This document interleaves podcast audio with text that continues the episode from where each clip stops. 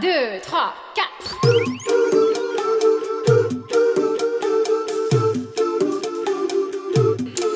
道理我都懂。就是想胡来大。家好，欢迎来到不许胡来，我是野人，我是。来也今，天我们迎来了众望所归的两位嘉宾，嗯哎，波哥跟小娘来打个招呼。，Hello Hello，Hello，大家好，我是恶霸波，我是张小娘，哎，我们这个有台是吧？有嗯，台野史下酒，野史下酒本来是个这个历史节目，现在也进军这个情感类的节目。我跟你说，我必须得吐槽一下，就是我们是也是不许胡来的忠实粉丝。哦，啊，我们也都是听着不许胡来长大长大的。啊对。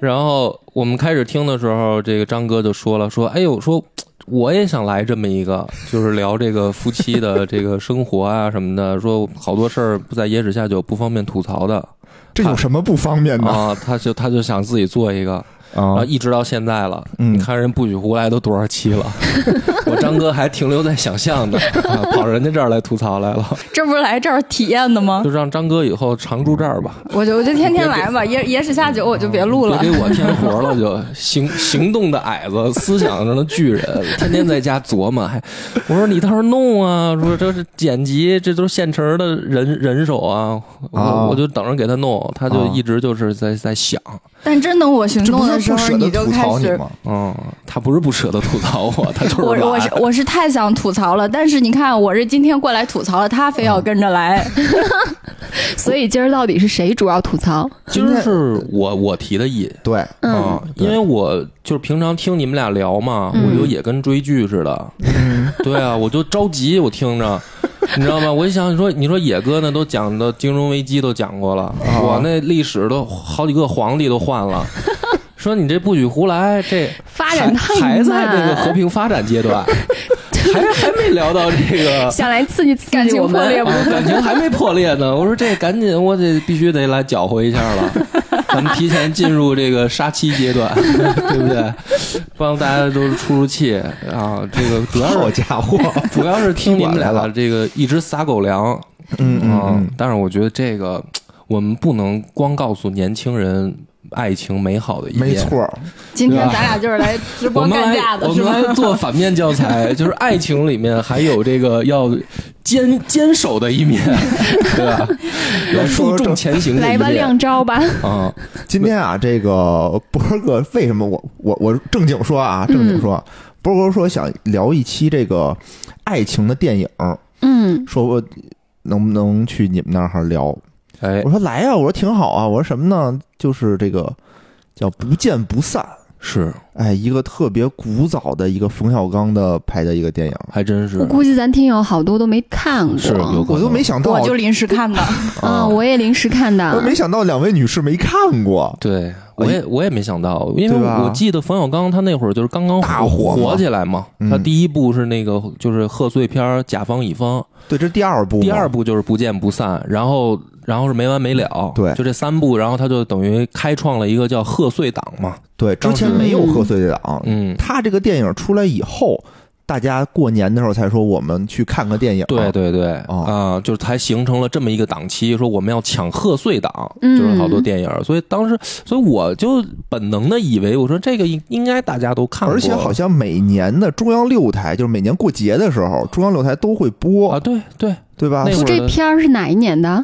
九八年吧，97 97九七年，哦，啊九七九八，那确实那会儿谁看电影啊？主要那会儿我们还太小，我们还看不懂，我们我们俩都零零后，哎，对，就是说我我我那会儿也刚九岁嘛，嗯，我也没看懂，我也没看懂，对，就是我就光学里面的俏皮话了。啊是就里面的台词儿就倍儿熟，就就我这次为录这节目又看一遍嘛啊，又重温了一遍，是，是吧？我我是当时就是因为它老重播嘛，嗯在电视上，然后等于我就好像每年都会看一遍。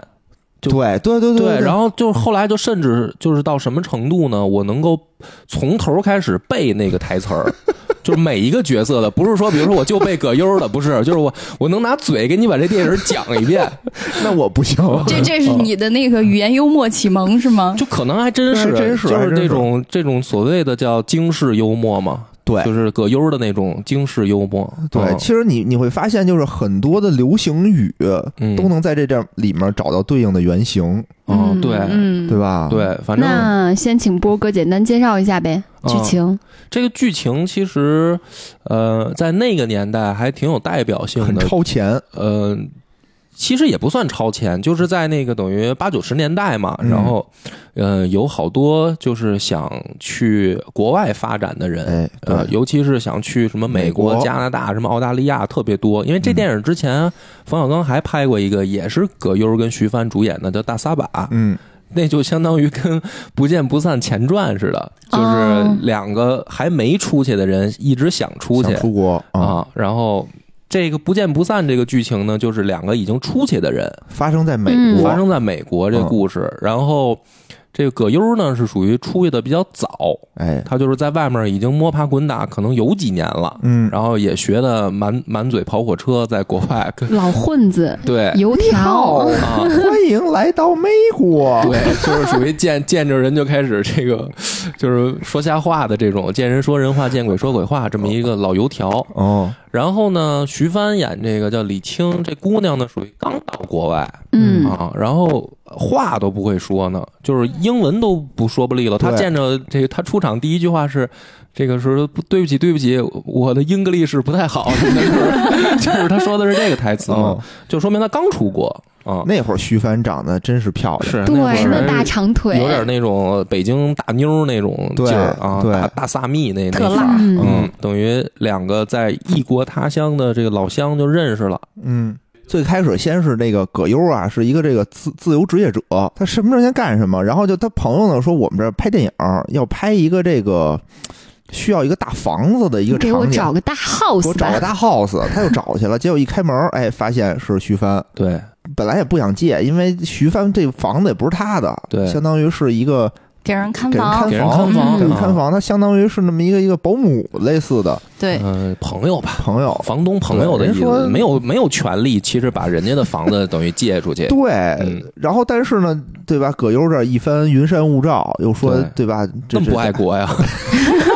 他那个理由就是当年小时候品不出这味儿，但是现在就感觉这男的真他妈够品的，这跟爱国有什么关系、啊？对，但那会儿你不觉得呀，嗯对吧？那会儿你觉得确实是咱们在外面，对吧？都是中国人，互相帮一啊把互。相帮忙结果一过去就给房子弄得乱七八糟的是。啊，然后弄得都挺不开心。所以其实这个我想讲，就是等于就从这儿可以开始，就第一场戏他就铺垫了好多事儿。嗯。就是我后来这个回想起来，因为就是这电影在我脑子里太熟了，嗯，以至于我跟张哥后来就是吵架的时候啊，我就自己反思，我就自己。以为你引用里面的台词呢。没有没有，那那那那不，因为你要是总是让我经历风雨，不让我见彩虹，那咱们就要回到工作关系了。我是引用，但是词儿是反过来的。我老说张哥，我说你怎么老跟牢里放出来的似的，老觊觎我的美色啊，就是天，你自己看看，你说这个话，在座的另外两位是什么眼神儿？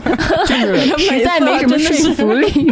不是这个这个我我我我那天为什么跟野哥这个突然想起来讲这片子呀？就是就是因为我那天跟张哥，我们刚刚刚那个经历过一场不愉快，哦，就是就是离，婚危机，哎，就是我可以直接说没事儿。就是我跟我张哥呢，就是分，我后来发现啊是有规律的啊它分成两种状态，啊，一种呢就叫这个就是叫和平发展期，嗯。啊，一种就叫战时紧急状态。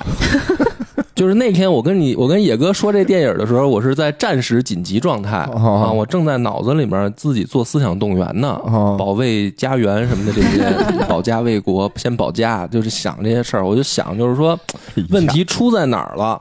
嗯。后来呢，我就想到了这个电影，嗯我突然就悟了。嗯。哎，就悟了，我就想明白说，为什么我跟张哥有时候会出现很多矛盾，嗯。因为这个吧，就是说俩人在气头上啊，呃，什么话都说，嗯。但是呢，你说吵完了吧，回头啊，就是就再一想想，说都是因为一些特别特别小的事儿，鸡毛蒜皮，而特别且吵着吵就吵偏了。对，就是一开始的那个开始吵架都是特别鸡毛蒜皮的小事儿，嗯。然后我就这个事儿，我就会很深刻的去剖析自己，我就说为什么？为什么？对吧？就是为什么我们会因为这么小的事儿，最后吵得非常凶、非常大，而且就是跟就是值得跟反思。就跟两国外交似的，你明白吗？嗯。就是我就会反思说，我们都已经经常已经提出了说我我方不率先提出离婚，就是你就是说跟那个我方不率先使用核武器，你知道吗？就是吵到那种程度，就是两个人对这件事儿的理解都不一样啊，就什么事儿的理解呢？就是理解，就是如果你拿还是拿这外交举例子吧，就是我以为的那个应该是像我们两个啊组成一个联合国家，嗯比如什么大不列颠及北爱尔兰联合王国什么的，哦或者原来的什么苏维埃什么政权这个联盟什么的，对吧？我以为我们是这样一种关系，嗯，但是后来我吵架的时候，我总有一种错觉，说我他妈好像是一大清的附属国，大明大清的附属国，我可能是那种朝鲜朝鲜什么那种越琉琉球南的待遇，对，说我这个宗主国现在对我挺不满的，然后我他妈。就是再不好好表现，我可能有有点要要摊上大事儿了。对，就是就那种你状态。是来讲电影的吗？对，所以我就 你是来吐槽我的吧？没有吐槽，就是 就是一种反思。我就在那儿想，为什么会出现这种情况？嗯就是为什么？我刚才只是举一个例子啊，就是为什么我们两个的理解会有这么大的偏差？我嗯刚才反思的结果呢？结果呢？结果我就发现，就是说，我就想到这个电影儿，嗯然后我就突然，我就突然意识到，为什么我会想到这个电影儿，就是因为我我平常也陪张哥看他他看的那个电影或者剧，嗯，有吗？然后我怎他么不知道？然后他也陪我看，哎，但是我们俩呢，就是看不到一块儿去。嗯就是他，比如说看的吧，我就分类为两种：家长里短儿嗯和这个青春期谈恋爱的这种嗯剧，就是嗯比较主流的是这两种。就是在他眼里，像《知否》这种都属于家长里短儿。啊，《知否》这部剧特别好，特别对，经典。梦华录他也觉得是家长里短儿。知否我也看不下去。不是《知否》，真的是是就知否和那个和梦华录不是那个知否和那个还有一个就是那个清平乐清平乐，啊，那个是他看我还能在旁边跟着看看，嗯，就是因为他那个可能因为跟古代沾边儿吧，我就还能有点够兴趣有点兴趣。嗯但是他看的其他的好多家长里短的剧，我真的就是就是我就掏出手机来，我就就就完全看不进去。就不看呗。啊对啊，你能看一起就我看嘛我我要讨论的点就是说，不是要硬陪着对方看，嗯然后他陪我看，他也会觉得我要么就看那些什么恐怖的，啊，要么就看什么那个打打架的、打打哦杀杀的。就是我说他家长里短，他说我爱看打打杀杀，啊，就是肯定是看不到一块儿去。不，他喜欢看奥特曼，就是他现在还天天看奥特曼。我确实看不进去。对哦，对打打打杀杀的理解有他偏他差。所谓的他所谓这就是的那个打打杀杀。确实是打打杀杀。还有，其实他所谓的家长里短，我喜欢看的是就是那种电视剧拍的，就是特别有那种代入感。嗯比如说《知否》吧，你看它整个的那个布景，然后包括它的一些艺术审美，就是让你觉得你对当时的社会生活状态是一种特别有代入感的那那那样然后你对日本也有代入感，那些小 房子、小房子小模型被踩扁的那些小汽 你要说，这是同一种代入感的话，没有代入感吗是史上属实有些嘴硬，有些关键区抬杠。别就是没事没事不是布景的问题，啊对不对？关键问题就是奥特曼不谈恋爱嘛，对吧？他没有感情戏嘛。啊啊，没关系，我觉得就自己看自己的呗。哎，所以我就后来我就想到这个问题，就是说我们啊从小到大看的很多东西啊，嗯呃，实际上对于爱情的描绘，嗯，就是不管是男频的还是女频的，嗯，都是偏颇的。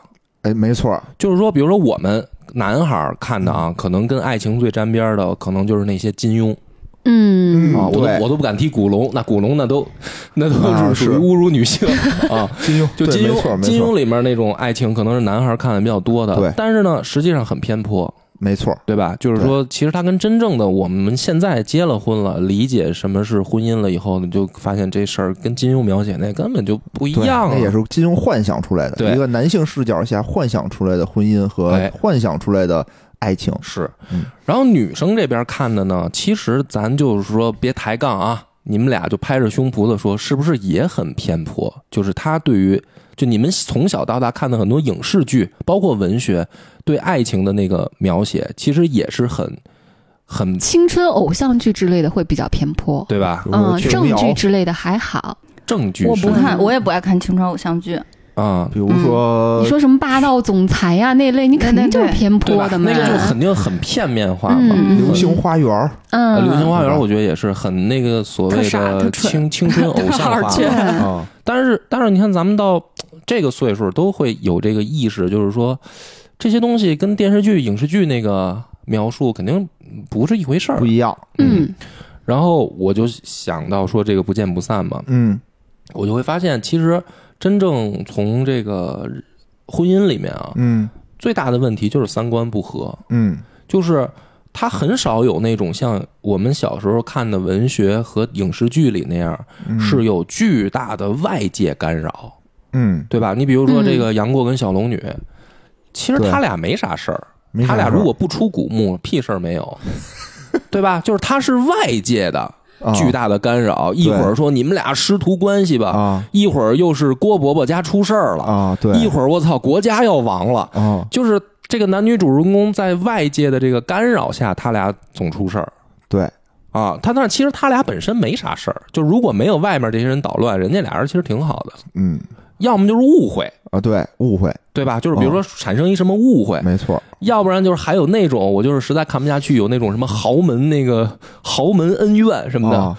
有的甚至就是我觉得有点奔雷雨那去，你们不能在一起，对吧？你们其实是兄妹什么的，我操，就是，但是其实那些东西你仔细想想，他其实俩人就是真正的那个谈就谈现实中还是少，现实中咱们基本上嗯碰不到这种，基本上现实中还是两个人之间的问题。对，没那么坚定，哎对吧？这是问题这两个人之间的问题吧，他有有某种情况下就是不存在误会。嗯你说我张哥误会我什么吗？嗯也没有，确实就是烂，啊 就是确实就是就是次。态度还是好，对，然后然后我对我对他存在什么误会吗？也没有，啊，但是就是有的时候三观不合，而且这种三观不合呢，不是像我们想象的那么大，嗯他就是说小三观，比如说我们对待玩游戏的态度，嗯你嗯说这也可以算在三观里。嗯我们对待甚至比如说，呃，吃一顿饭该花多少钱，嗯，就这也叫价值观里边的一些小问题，对吧？这还是蛮大的金钱观的。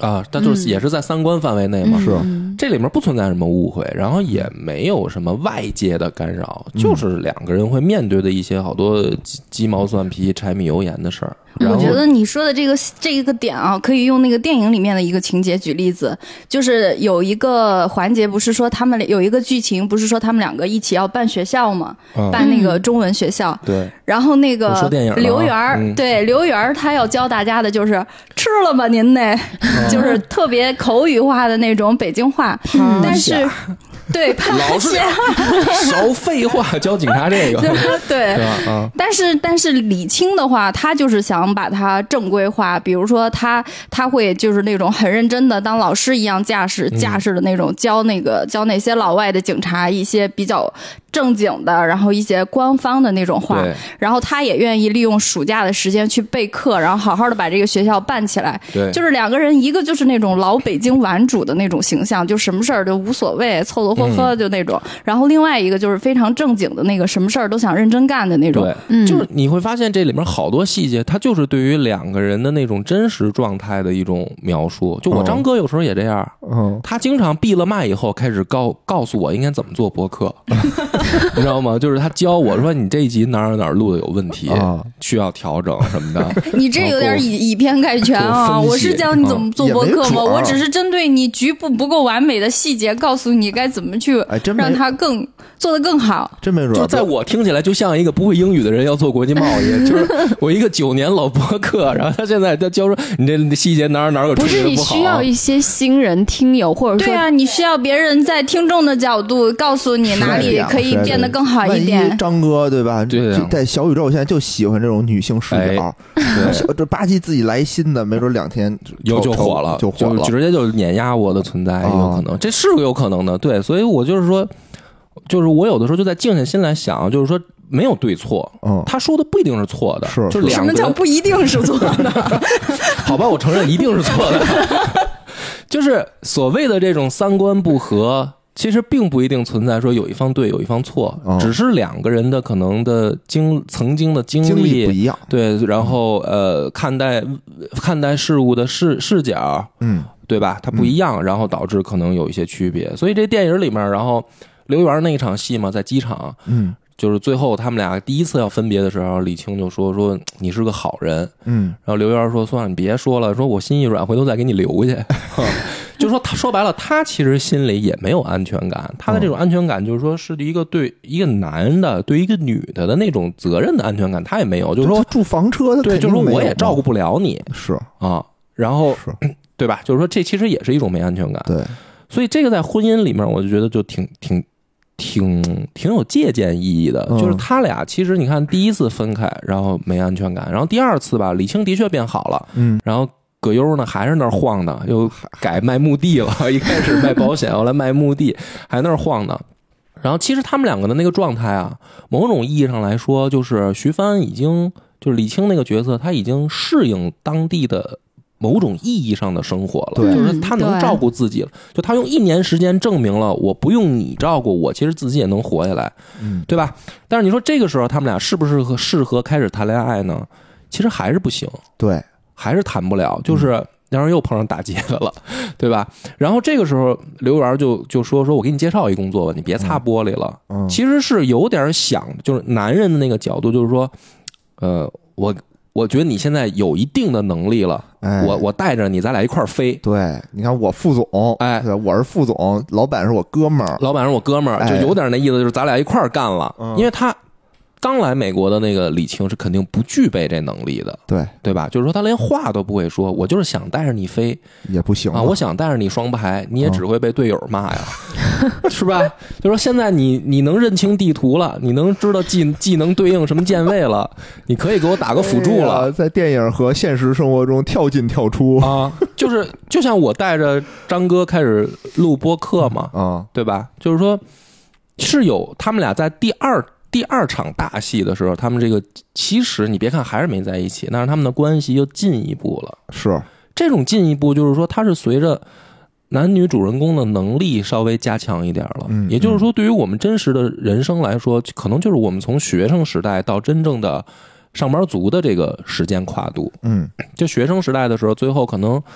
我想负责，我负个屁呀！我他妈自己还吃不着饭呢，嗯对吧？就是说，我不靠父母，我自己都不一定能活得下去呢。我怎么嗯对你负责？我就是我硬着头皮说我对你负责，也是也是吹牛扯淡。嗯，对吧？所以说那个时候可能很难进入婚姻。当能进入婚姻的时候，就是说，我觉得我好像能带着你一块儿飞了。哎，然后后来又他妈碰上那个 结果不是真的旅行社，对，就是说。嗯，搞什么人贩子呃，人啊？贩子就是他那朋友，其实不是开旅行社的，哎其实搞非法移民、搞偷渡的嘛，结果又被警察给逮了。现在叫走线，是吧啊？然后这个时候，你看那个徐帆那个角色就说，就是过来握一下他的手，说：“求你了，你就当不认识我，再也别联，再也别联系我，把我忘了。”说大哥，你忒衰了，对吧？但是就在这之前，我觉得他们俩是有一些好感，马上就要建立，已经建立起来了，对嗯对吧？就俩人就已经感觉一块创业了。没错啊。李菁虽然觉得这个事儿很辛苦，还得搬水，还得伺候人，但是这是一份事业他，挺开心的，其实开心你可以从电影里面，嗯。就是从他们俩他们俩的对话，就是工作之余还互相关心一下，说那个买点吃的。买点给他买点吃的，啊。说都你说你这真以为你铁打的呢，一天没吃饭了，对，就他这种东西都是有流露的，然后俩人就转瞬即下，转瞬即逝。当然，这个就我觉得就是艺术的表现方式，就是在一部电影里面，他把他那个剧情的节奏就推得很快嘛。嗯，所以你还别说这个电影，你别看啊，它是挺老的，但是它从电影的表达角度，其实它很值得反复看的。就我的感觉啊，因为我喜欢葛优吧，哦，就是他这个，你说我们现实中碰没碰到过呢？就这样的问题，其实我们都碰到过，也碰到过，对吧？比如说咱们敬爱的社长老袁。啊，不一定什么时候可能就出一幺蛾子，对吧？我可能 我可能就回来跟媳妇儿就得做思想准备，我说可能要黄啊，公社可能要黄，对吧？就是你看，他们两个其实还是处在一个不安全里，嗯，就跟我们现实当中婚姻也一样，就是我们是有能力养活自己了，嗯，但是这种养活自己呢，某种意义上还是会经历一些生活的可能不确定的时候的一个挑战，嗯。比如说突然失业，嗯，或者说比如说生意不顺利，是。或呃各种之类的，比如说野哥你开剧本店，结果他妈夸疫情了，对啊，对吧？就是说这个跟你本身的这个能力不相关，它是一个也有关系，呃，也有关系啊。就是就是这个就是我觉得电影里面第二阶段，嗯，就是说其实他俩还是三观不合的，没错，没错，对吧？就是说嗯李青碰到这样的事儿呢，他就说：“操，大哥，你别联系我了，你忒衰。”但是你看刘源他在那儿，他就他就在那儿。他只能就是说这事儿确实这回哥们儿玩砸了，但是哥们儿不是本意是这样啊也不，能赖我呀。对呀、就是说嗯你说这股票跌了，他他妈能赖我吗？对吧？亏点钱亏点呗，那万一挣了呢？对不对？嗯嗯，所以嗯他们俩就到第三阶段嘛。嗯第三阶段就是这这姑娘真的是就是有点自己的小生意了，更好了，哎，开一花店哎，自己能做买卖了。而且而且这个时候的葛优去他那个花店的时候，就是真是能有点互互补了。就是葛优他那种社交能力特强，嗯直接哎说你这个有教课的 license，嗯哎，那你这个是一个特别牛逼的东西，你干嘛就拿这教小孩儿啊？嗯对吧？对。他就联系警察局嗯。说，你交警察，交警察，人家而且多稳定，人警察局等于有有直接给你开一张支票，是。然后我是从这儿开始觉得他俩，哎，终于有那么一点点 CP 感了，就之前完全没有，因为葛优脑子特活嘛，对，就葛优其实非常聪明，对，就是女主是只会说我按部就班的，我踏踏实实的干活，一步一步走。但是葛优就是，哎，你有这个东西，我就能给你想到一个其他更好的一个用途。对，嗯，所以就像比如说我们野史下酒卖周边，嗯我就是徐帆那角色，我在那儿辛辛苦苦做了好，多年了。你你你什么？你给自己立踏实一步一个脚印的人设。就是我野史下酒做了好多年，我们虽然也卖周边，但是就是很佛系的卖，就是可卖可不卖。是有人买，我们也挺高兴。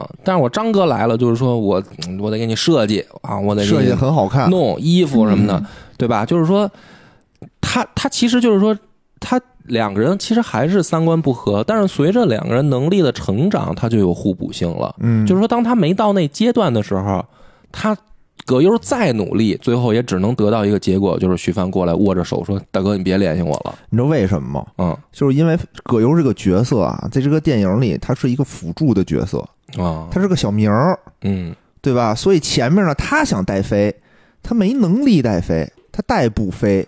到了第三阶段呢，徐帆等于他是个射手，他自己能力强起来了，对吧？嗯我再配一小名儿，嗯，那我肯定谁哪个射手不希望自己跟着一个有一辅助跟着自己呢？他他所以他能带飞。哎，他还不是这意思，这就是我后面讲到第四阶段了，就是说，嗯、他俩还真不是这样，是因为他俩本质啊，到最后发现就最根儿的那个生活态度不一样。嗯就是葛优，就是说，说我来美国这么多年，我得到的最大的人生感悟就是我要精彩的活着。嗯，他是享受当下的那对，种，他是那种享受当下的那样一种人，而徐帆就是说，说我我现在可以吃苦，我要、嗯我要搏一个美好的未来，对，嗯对吧？对就是说，这个是两个人其实真正所谓的世界观不一样，就是打根儿上不一样。他还真不是说一个是射手，一个是辅助的区别。嗯那 那到这个这个层面上，其实就是我们可能婚姻里面碰到的最大的危机就，就来源于这种东西。就是说，嗯，你说葛优错吗？他也不是错。徐帆是错吗？这肯定也不算错，他俩都没错。嗯而且他俩就算是性格不一样，呃，嗯人生理念不一样，但是其实你就到电影最后，你就发现他俩是适合在一起的，就是不见得说我必须得找一个三观跟我一模一样的人，反而你要说真找一三观一模一样的人，这俩人可能还在一起没什么劲。嗯，就是比如说徐帆找一个也是特那种就是鸡脚踏实地，我得嗯拼了命的，俩人都拼命，俩人都出去拼命，嗯那那这就没有一个人愿意退步啊。就是葛优，就是他是愿意退步，说我陪着你玩儿，嗯我我想带你玩儿，你不去我就想办法找各种鬼点子，我得勾搭着你去，你出来对吧？？那就是说，其实他俩是互补的，嗯，当然三观肯定是不一样的，然后他是要磨合嘛。嗯我怎么觉得你这里有点强行积极看这段关系的意思呢？就是我在反思我自己的婚姻的时候，我就是在这么理解这件事儿。我其实这个电影我讲到这儿，我我要表达为什么从这儿开始入手的意思，我就讲清楚了。呃，确实按照现在的角度来看，嗯，他有一些过于游戏人生了。嗯，你说葛优是，葛优葛优的那个个角色，但是你站在那个年代，一个九七年的那个年代，他拍摄的时候那个年代，其实他带有很深的这个王朔的这种语言体系。那是啊，哦，对在里面，整个看起来嗯那感觉特别明显。对，他就是他，他整个就是这么一套语言体系。但是在那个年代，在那个时代，在那一圈的人里头，嗯，就这些玩笑是可以开的。那是啊，就是也不是很过分。对，在那个人里头，所以就导致，其实你看我，我跟波哥，我们都是看着这个剧长大的，所以我们嗯有的时候也是会觉得说，哎，开个玩笑嘛，对啊，哎，但我是是前两天有的时候，就急了。我前两天第一次跟野人看这部片子嘛，嗯我就接受不了这些玩笑。首先，第一个让我反感他的点在于他跟徐帆说借你的房子给我剧组拍一天戏，嗯之前一定是说好的，我这东西不动，因为有台词儿说，不是说好了不要动我的东西吗？你怎么还在动？然后就搬来搬去的，然后。呃，葛优的反应是什么吧？是就一边说，哎呀，没事儿没事儿啊，确实答应怎么怎么，一边说，哎，轻点儿搬啊，就根本没拦，还是，呃，说 OK，你们继续搬，没关系。嗯就我当着你的面推翻我之前跟你的约定，嗯，就这种还还心里边毫无愧疚。嗯这就是我张就哥理所当然说我这种的，你怎么一会儿一变啊？你到底哪句话是真的呀？就是对啊，就是这我。觉得这是这嗯是一个很严重的问题，这不是自己房子，不是说特小的一个忙，嗯然后这种事儿你就可以当着我面嬉皮笑脸跟我就岔过去了，嗯完全违背我们之前的约定，这点就让我特别不能接受。我觉得你完全不尊重我。嗯嗯，我也是这个感觉，就是至少就是以我们现代的人在看的话，他这种行为其实非常的没有边界感。嗯，对，没有边界感。包括后来他装瞎子呀，然后骗徐帆说我要结婚啊之类，嗯这种事儿，我觉得都是不尊重人的表现。包括最后说他家人是谁他妈，生病了还是过世，他要回去，对吧？对，然后其实这是很多人在面对这件事儿的时候做出的一个反选择，嗯就是我遇到了一件事儿。我觉得你可能不愿意跟我去吃这个苦，或者不愿意跟我去走某一条路的时候，我不问你，我嗯提前我就替你做了决定。好嗯，我要自己回国。嗯你，我觉得你可能不会愿意跟我回国，我就问都不问你，我只是通知你，对我现在我我妈妈出了事儿，我要回国了，嗯，我们分开吧。嗯你你不把我放在一个平等的一个位置上，我们去商量商量，我们共同做决定，而是直接被通知，这就让我觉得很不这。就很复杂。其实你说的对，就是说从大面上来看，葛优演的这个角色就是犯了很多男人都存都身上存在的问题，大男子主义，大男子主义，嗯，因对，为就是总觉得自己是需要做决决定的那一个人，嗯。然后而且呢，就是不太照顾对方的感受、嗯。啊，然后有的时候，比如说为了什么所谓的朋友面子、哥们儿义气，嗯。然后就是打肿脸充胖子也好，或者去。外面很嘚瑟呀，然后实际上其实自己根本就可能把控不了这个局势，嗯嗯对吧？嗯就是说，这个就是很多男人身上都存在的问题，很多吗？很多我就有这些问题，我只看到你有这些问都有都题。有都有很都有 多很多。都有，我觉得最近。这几年被社会教育的，就是这这些事儿，从这个男性视角看，跟可能从女性视角看，就是会有一些呃角度的差异区别。没就是说，。以前我还会觉得这多好啊，对哎，吧？这哥们儿挺仗义的，是吧？儿仗义，我嗯不我不让你做困难嗯，做困难的选择，对吧？你万一你又不想回去，你又面子上就是他不那什么，身上最可贵那一点是什么呢？就是从男性视角啊，我不是说他对啊，嗯我只是说从男性视角看到什么，就是这哥们儿啊，不但能能去去去帮忙去哄这个姑娘，嗯同时呢，他就是他确实他鬼点子多，就是他能把姑娘哄大聪明哄好。嗯因为你知道这个好多男人笨啊，就是说我我不见得能哄好你，嗯就是我想哄你是一个态度，但是能哄好你是一能力，嗯对吧？你就说我有时候看我张哥，嗯，我就把他命名为薛薛定谔的妻，对吧？我张薛定谔，哎，我张哥就是薛定谔的那个量子领域，对吧？他就是你不问他的时候，你光看他的表情，他就是他他内心对我的想法就是可能存在爱和不爱，或者说还那个能忍受，或者说不能忍受，对吧？他可能是存在不稳定的。但是当你问张哥的时候，你跟他开始交流的时候。你就会发现张哥的心情就坍缩成了滚，对吧？就是说，就是说他，我想哄你，我想跟你交流是一态度，但是我真的跟你交流能把你弄开心了，这是一能力问题。嗯，就葛优事实证明你不具备这个。我真的不太具备这种能力，就是我我具备的是另一种能力，反向的是我能绝对把你弄得不开心。激怒他，你多好的心情，我一定都能给你毁了。就是张哥，他就是这么去，可能从这个这个角度，就是他看到的我，就是啊，你是一个就是太讨厌鬼，就是我今天本来可能心情挺好啊，就把你把你给我弄糟了。但你看，是不是就像我们看到剧里面葛优那样？就本来人徐帆挺好的，在那儿给人看房，对吧？你说刚来美国还能住这么一大 house，多好一事儿！你他妈去给人家霍霍了，对啊，那不是讨厌鬼吗？对吧？人家好不容易说在宝马是刷玻璃挺辛苦挺累，对吧？你过去说哎，我带你飞，把结果人工作整没了结果把人。工作整没了，对吧？就是说，他其实，在那个徐帆的视角里边，这男的就是一讨厌鬼，但是他，但是葛优，你要你想啊，就是刚才那个来也说的，他那些所谓的呃玩笑过了的话，比如说拿瞎了开玩笑，拿这个我要结婚了开玩笑，嗯，但他另一个层面是什么呢？就是说，某种意义上，男女关系里面，男的是必须要采取主动的那一方，就是说，是他是一直你有什么很主动。你有什么心情，你有什么想法，我是不知道的，我要猜，对吧？那我猜的时候呢，如果我变成了很直白的去问，其实这个就很愣。就是说，那要就要看这个姑娘她到底对我有没有感觉。如果有感觉，那这就跟赌博一样，有感觉，呃，我他妈蒙对了；没感觉呢，你就很丢人，你就成舔狗了，对吧？就是说，从男的的角度啊，我们真累，哎，我们就要想一些办法，就是说，既不失体面，保持幽默的情况下，又让这姑娘把真话说了。嗯，你琢磨葛优他干的其实就是这么一事儿，我就是说真的觉得，就是这个思维、这个想法，非常的就是幼稚幼稚，就是很幼稚而且就是让人感觉不真诚。对，就是有什么话不能直说。我我可能可能那个年代。真的是那个思维吧，我不知道，因为我妈也跟我说过类似的一些话。我妈啊特别逗，之前跟我打电话的时候说：“哎呀，你老公他怎么怎么样？那个你可以这样子试探一下，比如说你装作有一个男人来找你，然后要追你，你看看你老公什么反应。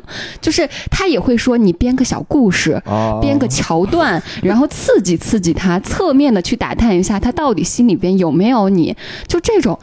我就在想，天哪，那会不会是那个年代人都跟我妈一样，都是这样的一个想有法？可能在那个年代是正常的，戏多，对啊只是嗯只是嗯这种三观发展到现在，就觉得直白了嗯，还拿这种就是要巧妙一点嘛。嗯就是说葛优这么做，其实我觉得啊，他从我的角度来看的话，他其实心里大概还是有一些信心，就是觉得应该李青也对他有感觉。嗯，对他一直是那种李李青他能接受的范围在哪？，对，我觉得因为他们是同一个年龄或者语境下长大的人，就是他觉得李青应该对这个玩笑肯定是生气的，肯定是愤怒的，但是也是就是笑一笑就能过的尤。其是在你说他结婚了那次，就是李青儿根本就没生气，李青都哭了，哭了是因为他知道哭了，但是你忘了他擦干了眼泪，他下一句台词是什么？又上这狗东西当了，哭了是因为他觉得他要失去葛优了，他才哭 OK，的。如果这么说的话，我好像突然之间能够接受他们两个在一起了。就是也许他开这些玩笑，前提是我知道你能接受我这些玩笑，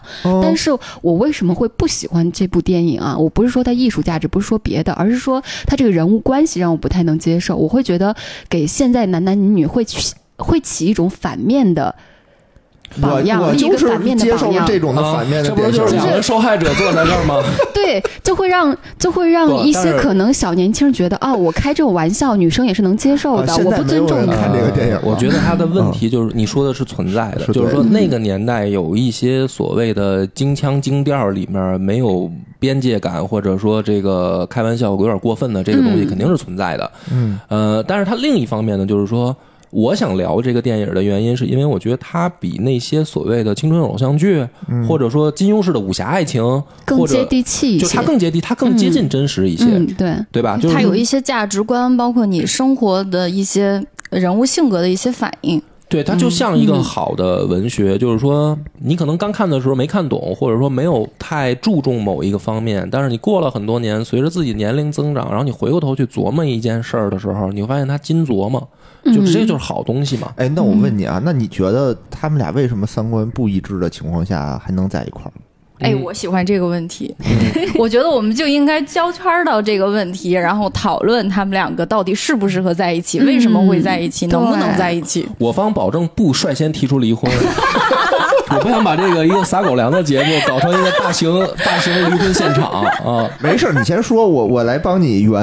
啊！好，野哥帮我这个我帮你圆托底啊。哎，你说我回答这个问题，其实我刚才已经表达了，就是说我觉得他们是适合的。嗯嗯嗯，因为就是从两个层面来讲啊，嗯这种三观不合，就是说他的呃不可控因素啊，嗯。就是比如说成长环境、呃嗯学识、嗯。呃或者说性格嗯。这些东西，但是呢，终归到底就是男女本身在三观上就是有差异的，嗯，对，就是男人跟女人在行为逻辑或者说呃对待一件事儿的反应啊，就是很多地方就是会存在先天差异是的。肯定嗯啊。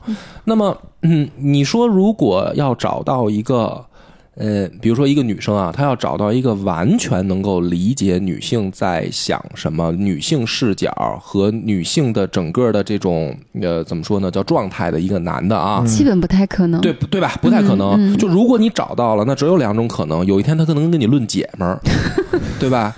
他出轨对象，哎，是一男的，对吧？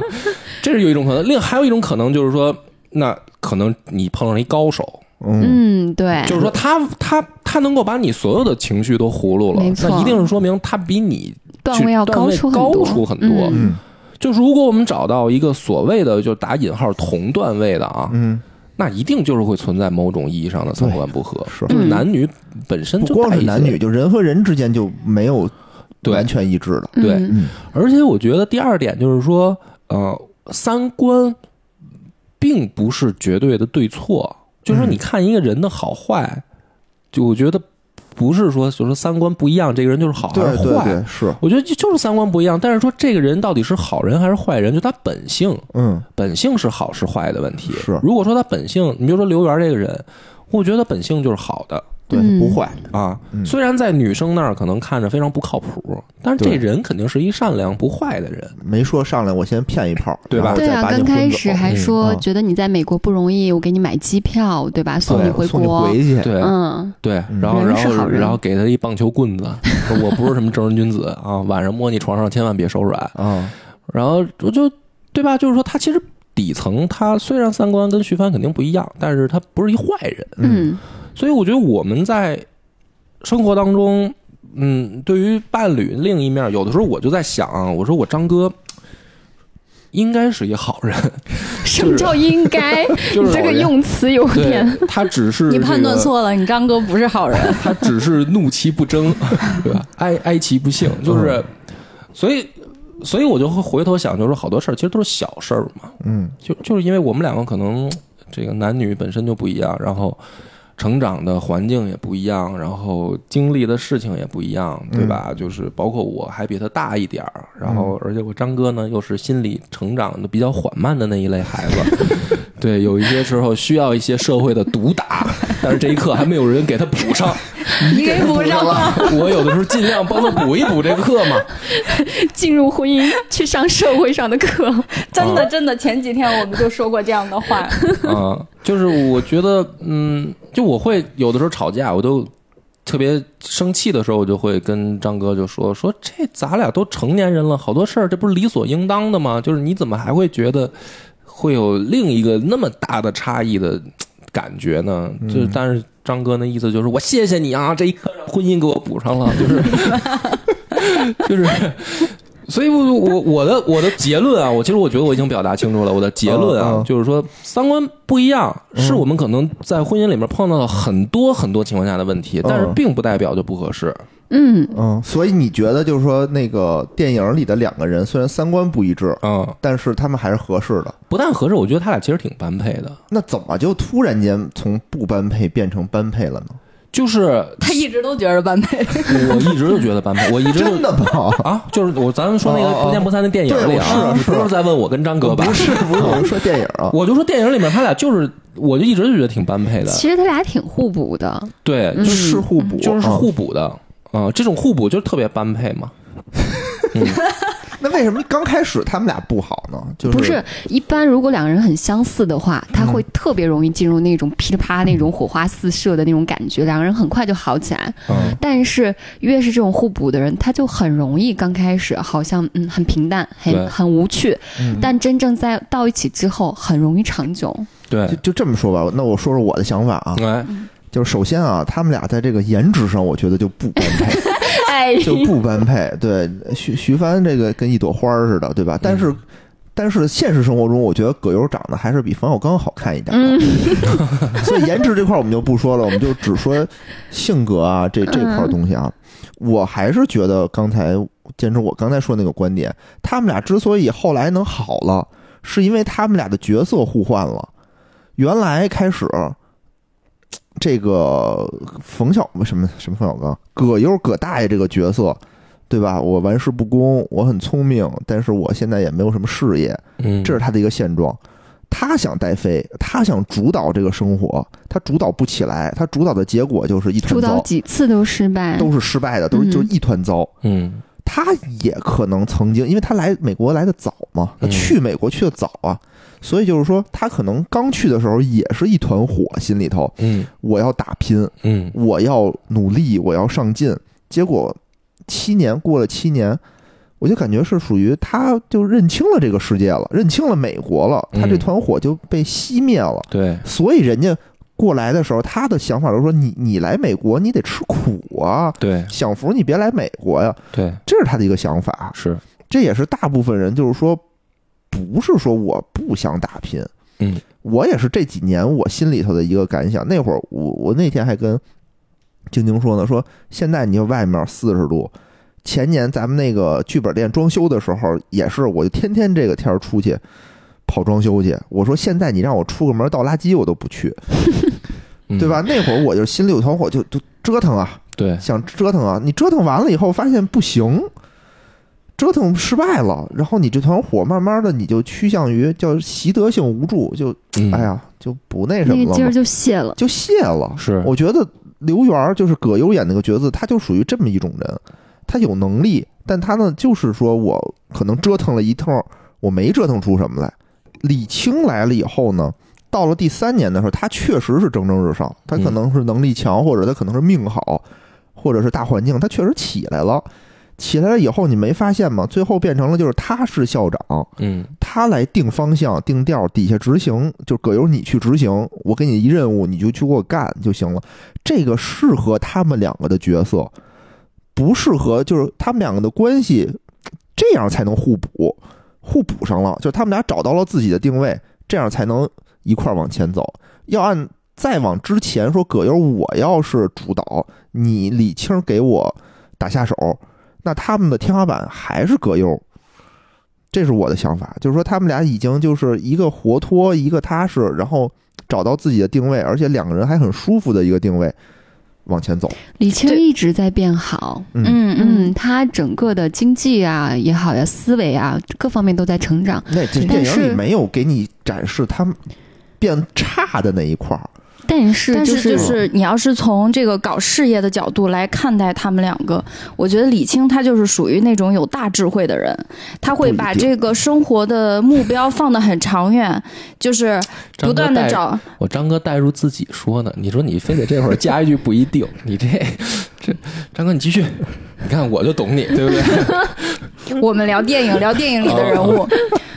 就是我觉得李青他是属于那种有大智慧的，就是他会把这个人生的目标，就是整个的这个阶段，他会看得很长。就从电影里面表现的表现出来的也是，就是他今年比明年好，后年呃那个，然后再过一年呢就会。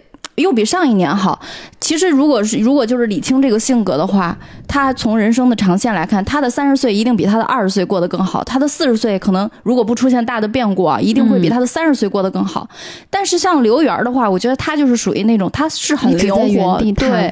他他小聪明一堆，但是大智慧没有。他第一年在剧组混混盒饭是这个生活状态，然后第二年可能就跟人家搞搞呃对卖保险，搞什么旅游公司，然后到第三阶段，其实他 对他还还是一事无成，他就是处于这种就是到处去混，什么挣钱，然后他就干什么这样一个生活状态。到最后稍微的感觉干点正事儿，其实也是就是。李青来主导着他，给他提供这样一个平台，然后让他把控着大局，让他去发挥一些小聪明，才稍微的感觉生活走入了一些正轨，然后挣了点钱嘛。其实到最后一个阶段，他们的经济才真的有变好。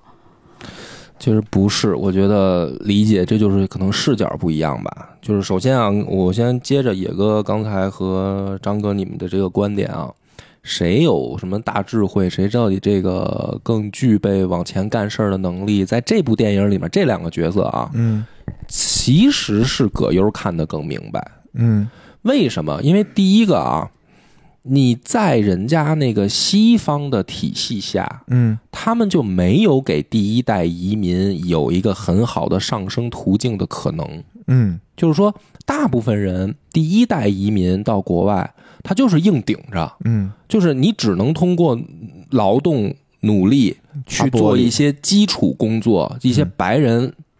就说白不爱干的工作，嗯。开大车司机、洗盘子，嗯。对吧？就是服务业。嗯你像李青，他就擦玻璃什么的，因为开花店其实也是在这个范围内的，就是只是稍微好一点了，就是您能盘一店了。嗯但是他电影里面自己的台词也说了，说我花店生意一直不好，我一直硬着头皮硬顶着，说你一来给我把这门口都招了这么多警车，谁还来买花？其实他那一段已经表述了，他那个花店开的其实很困难，嗯对吧？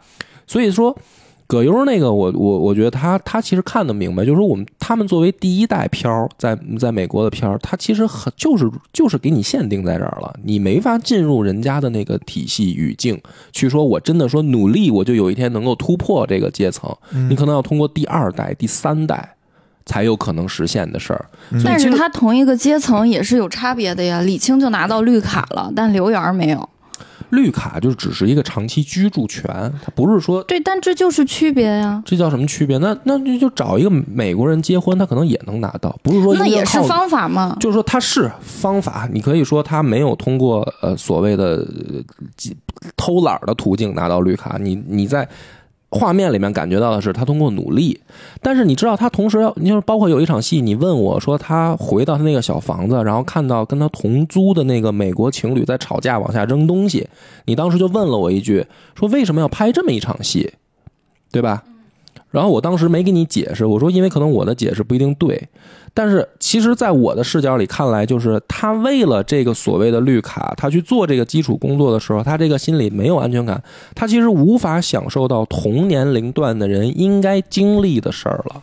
就是同年龄的他的情侣是在那儿吵架，嗯虽然看起来很浪费时间，嗯但是这个就是在人家话语体系里长大的孩子，在这个年龄段可能经历的事儿。嗯而你李青作为一个漂儿，你只能去把你所有的时间想我下一顿饭在哪儿，你没有时间拿来谈恋爱浪费时间。嗯那场戏我觉得看到的目的就是在那儿，就是说他其实谁看得更清楚呢？其实葛优我觉得看得更清楚，而李青他只是。对未来产生了一个很坚定的信仰一般的念想，就是说我只要坚持努力，一定未来会好的。但是，首先第一点，大语境，他们两个作为那个美国第一代移民，不可能。那么第二个问题就是，你的这种努力，其实经不起任何的风险。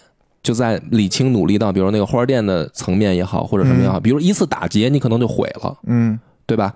这个就是说，他的抗风险能力非常非常低。而葛优这样呢，你看着他吊儿郎当，其实他的弹性更大。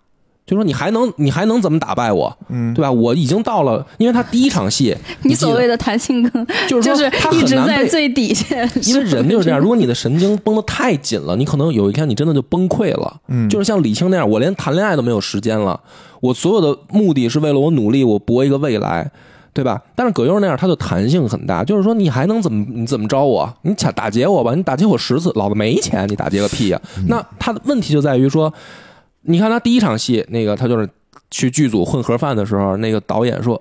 哎呦，太好了！你这哥们儿不会就是干这个的吧？嗯就说白了，那你说他怎么可能能演那么好呢？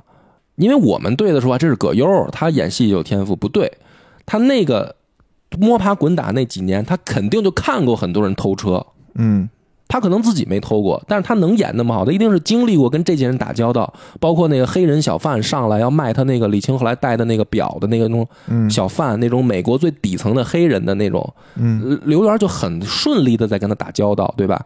就说明他身边见了很多这样的人，也就是说他其实弹性更大，嗯对吧？那么这样的话呢，嗯，是他在这个所谓的看这个所谓的三观里面，其实他看的他可能看到的更多。然后第三点就是，如果按照李青那种傻努力的方法，就没如果没有一个刘源过来点拨他，他一辈子也就是在那儿傻努力。就是你看起来说，到底是勤奋努力，一步一个脚印儿，先积攒出来一个原始积累难，还是说具有那种灵光一现似的，我能把生意盘活的那个机灵难？你觉得哪个难？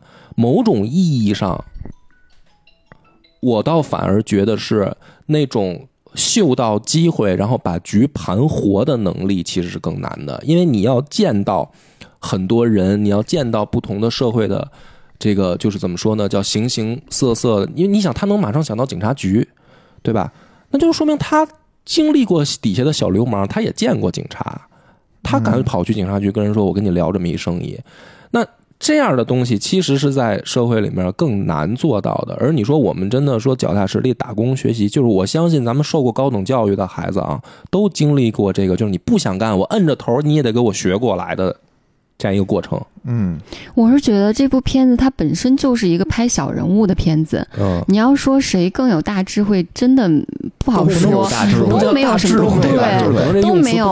我觉得两个人比起来都是普通人，都是平凡人，不见得谁比谁好一些，只是说他们品质的问题，可能李青确实更适合去长期的去规划一些东西。就他一个人他没有问题，对，嗯，然后这个刘源儿呢，确实像你说的，他小机灵比较多嘛，脑袋比较活。但是你你电影发展了那么多年，从第一年到最后，他不是还一直在那个房车里边待着？对，他生活一直没有什么在实际上、实际意义上的一些成长。我觉得这两种你也不能说好和坏，只是说他更适合怎么样去生活。你看，像刘源儿，他做的一直是他自己喜欢的事儿。然后他坚持的是他自己喜欢的生活，他想要活在当下，是我得到我活在当下的这个我想要的结果了，但是我相应的付出代价就是我可能永远没有办法在美国拿到一个绿卡，我永远没有办法让我去突破阶层，去更上升一个台阶儿。但是李青呢，他想要的就是我要在这儿扎根，我要在这儿能够立足，他就一直照这个方向走。其实你说他傻吧，我觉得他是挺傻的，也不能到然后就是就是吧对执着执着。嗯但是我觉得这种人他有一个特别可贵的品质，在于就是我永远对未来抱有希望，我觉得我可以越来越好，我觉得我可以活得很好。就是嗯享受当下的人，当然也很快乐，但是他可能就放弃了一个更好的未来。我我觉得嗯根本就不是享受当下，他享受个屁当下，他就那么说。嗯，他可能是没有能力活得更好，于是我就自我催眠，我就是个享受当下的人呢，我不需要未来怎么怎么样。那也许他只是能力不到位的一个自我催眠呢。嗯，你说刘源儿是吧？就是葛优哈，，嗯，但但我我是觉得就是说，你不要看着我的眼睛这么真诚的说这番话。两边都有机会，我觉得刘源就有刘源的机会，李青有李青的机会，李青的机会就是我，对吧？我规在我规划的这条路上，我往前走，但我万一遇见个坎儿呢？我我很但是那种人生的不确定性，我们谁都说不好。但是其实这个事情你不能脱离开时代背景来说，在当时那个时代背景下，因为就是像李青那样性格的人，如果他不不遭遇到那种天灾人祸，他大概率嗯会越来越好，嗯因为他不是像骆驼祥子那个时代，就是其实他跟骆驼祥子都是有一种前期那种一直努力、一直积极向上嘛。但是骆驼祥子他那个时代，他是没办法说会获得更好的生活，他那个是时代的悲哀。但是李青他并不是处于那样一个时代。嗯那换刘源来讲的话，就是我们刚刚也也在讲到刘源身上这些小聪明、小灵活，但是我是觉得他身上这种小聪明和小灵活，他有一定的寄生性，就是他要遇到李青这样的搭档，才有机会发挥他的小聪明。这是我为什么比较同意刚刚野人说的那个观点。其实到后期的时候，是李青在掌握大局，嗯嗯，我也觉得是他在掌握大局。是。因为他们两个的这个性格，他们就是适合这样去搭配。因为有一个一直想把日子过得更好的人在前边去掌舵，然后有一个脑子比较灵活、小机灵的人，我可以在你这儿给你时不时出一些能让我们生活更好的一些，嗯，小小主意，他们这样搭配是很好的。如果反过来啊，反过来是，呃，是葛优去掌握这个大局，我就一直觉得啊，我们现在活在当下挺好的。但是李青是不行的，我接受不了这这种生活，嗯我不能接受跟你一直这样活在当下。我要我未来过得更好，嗯那时间长了之后，这个日子就过不下去了。嗯但是反过来，李青掌握大局，我一直奔着更好的方向走。葛优是一个我活在当下，那我当然越来越好，也是一个锦上添花的事儿啊。这种搭配就可以越过越好，嗯两双方都没有什么问题。对，我觉得这个就有点有点像类比到那个《西游记》里面，就是唐僧跟孙悟空的这个关系，嗯，就是他需要一个紧箍咒，然后那个。呃，这个禁锢着孙悟空，但是他要把控方向，就是我们要去取经。但是如果反过来，如果让孙悟空去去带领唐僧去干个什么事儿，就是这个事儿可能就永远不会有下一步的进展。嗯是啊，没错嘛。说，我张哥在家里就是那个掌握大局的那个人，对吧？而我呢，正在努力成为大师兄，目前阶段是二师兄的状态。就不，你的努力方向就是就是沙僧，你往那个方向努力就行，你不用往孙悟空那边，你没那资质。高老庄挺好的，非得拖着我出来努力。其实就是聊到这儿，我们就发现，就是我为什么想聊他，就是说我们在婚姻里边碰到的好多问题吧，我觉得就是大家如果最后其实找到自己合适的位置了，嗯嗯，就就没那么多的冲突了。对就是它冲突来往往来源于，就是说这家里面我曾经还幻想着说我好像说话好使，他就他就容易出事儿，对吧？你真正摆正自己的位置了。哎，你突然就发现眼前豁然开朗，对吧？我不执着于哎，不要执着这个话语权了。对，不要执着于话语权，就就是天天朝上邦那种思想要不得，对吧？不要就就瞬间我就明白了，我应该当刘源儿，就是打一打辅助。张哥，张哥指哪儿我打哪儿，但是我自己不要去乱指挥，就哎，这个突然就顺了，顺了是吧？对吧？你看啊，你嘴上是这么说的，但从来没这么做过。就是人的进步，他还是要一点一点，一点你不能指望我突然的这种就是变态型的那种变化。波哥一点时间。啊，就不能像昆虫那样叫变态式的化变化，对吧？我们就是要一点一点的成长，对吧？慢慢人类进化我们是慢慢进化的，我们不能是，对吧？对对对对对，我觉得这这个电影没白看，没白看没白看就是我们在看一个爱情电影，结果结果到现在一直都是在聊事业、聊人生、聊成功学。没有，我们很好的聊聊出了夫妻的搭配呀，搭配对搭配问？题嘛，对吧？对啊，找到我自己在家里的定 位置这很重要，真的，我觉得这真的很重要有。收获，有哎，收获。这这真嗯是，确实是，我就是这么后来自己就是想通的这件事儿嗯，我就觉得说，对，就是我不能老幻想自己是那个什么大侠，什么那个金庸里面那种，我是张无忌，姑娘都爱我，是吧？我是杨过，就我我们最深情。接点地气吧，好吗对啊，？就是过这样，就。很幼稚嘛，对吧？所以你怎么想通这些？你还幻想过这个呢？我一直以为你幻想自己是奥特曼呢。我何止 我我不需要女人，奥特曼的世界不需要女人有女人。有奥特曼之母、奥特曼之父，才有底下的奥特曼，要不然那怎么生出来的呢？其实还有一点啊，就是你会发现这个电影里头吧，这个李青儿和刘源两个人啊，一男一女，他们俩虽然表现出来的不一样，但是实际他们的三观没有差太多。李青儿并不是一个说我唯事业论，我就想爬到什么什么层次上，是他只是说我想在美国活我站下来，稳就好了，我站稳了，嗯我来一趟，我对不起这机票钱。对对对对对，对吧确实是，我活着这也是台词。啊对，这这这是他的本质。如果说他是一个我就是要一心往上嗯努的人，他跟这个刘源不会有最后的选择。也不会有最后选择，我就不回去，你自己回去吧，对对对，对吧？？而且他也不会俩人在一块儿，对，他会找一个当地的人，对吧？就会有更多更往上的那个东西。所以归根结底就是两个人有方向上有差异，但差异没有那没那么大大，对对对，你说这个确实是，是吧？对对对否则互补补不了。而且两个不同的人，总要有一个人去更包容另一方。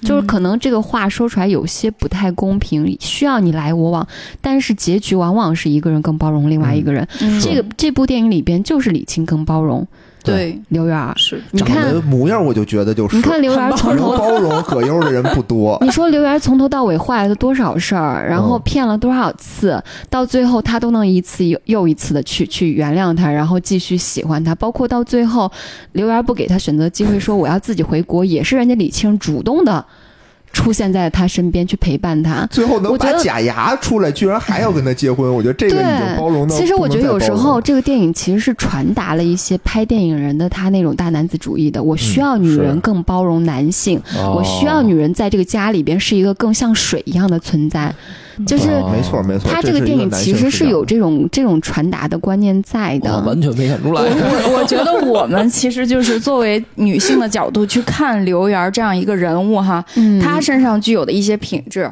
比如说像好的话，他就是我们一直在说的，他很灵活，嗯就是他他他有很多的小聪明，但是呢，他这个人呢有点。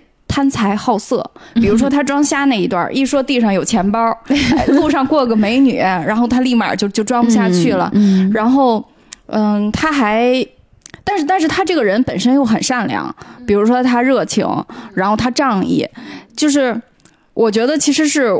呃，比如说晶晶，你刚才一直在说，其实你不理解他们两个为什么会在一起，然后为什么感情线会发展到这样，然后为什么会擦出火花，产生爱情。嗯我跟你观点一样，就是如果我如果是我的话，我不会我喜欢这大概率的一个人不会喜欢刘嗯源儿，但是我我能理解，就是在这个电影里面，李青为什么他可能会就是刘源儿吸引到他的一些点，就是他身上很洒脱。对对对对，这是这是李青身上不具备，但是他又很羡慕的一个对对点。对，就很吸引他的，在恋爱阶段很容易被这样的特质吸引。对嗯对，就是那种恋爱阶段，我倒觉得他身上的特质就是脸皮一定要够厚，对，但是就是女孩儿，就就是是像李青这种对踏踏实实、老实巴交，女孩就特别喜欢这种呀。这不就现实生活中你你你讨厌我，你嗯拒绝我，没事儿，我过一年我再联系你试试，嗯 对吧？万一你就气儿消了呢，那不就对吧？就刘源就就是这样啊，哦他就是找一什么事儿，他过一年又联系人是家吧。是，但是你说我们智能生活当中，可能很多的就是我被拒绝了，我就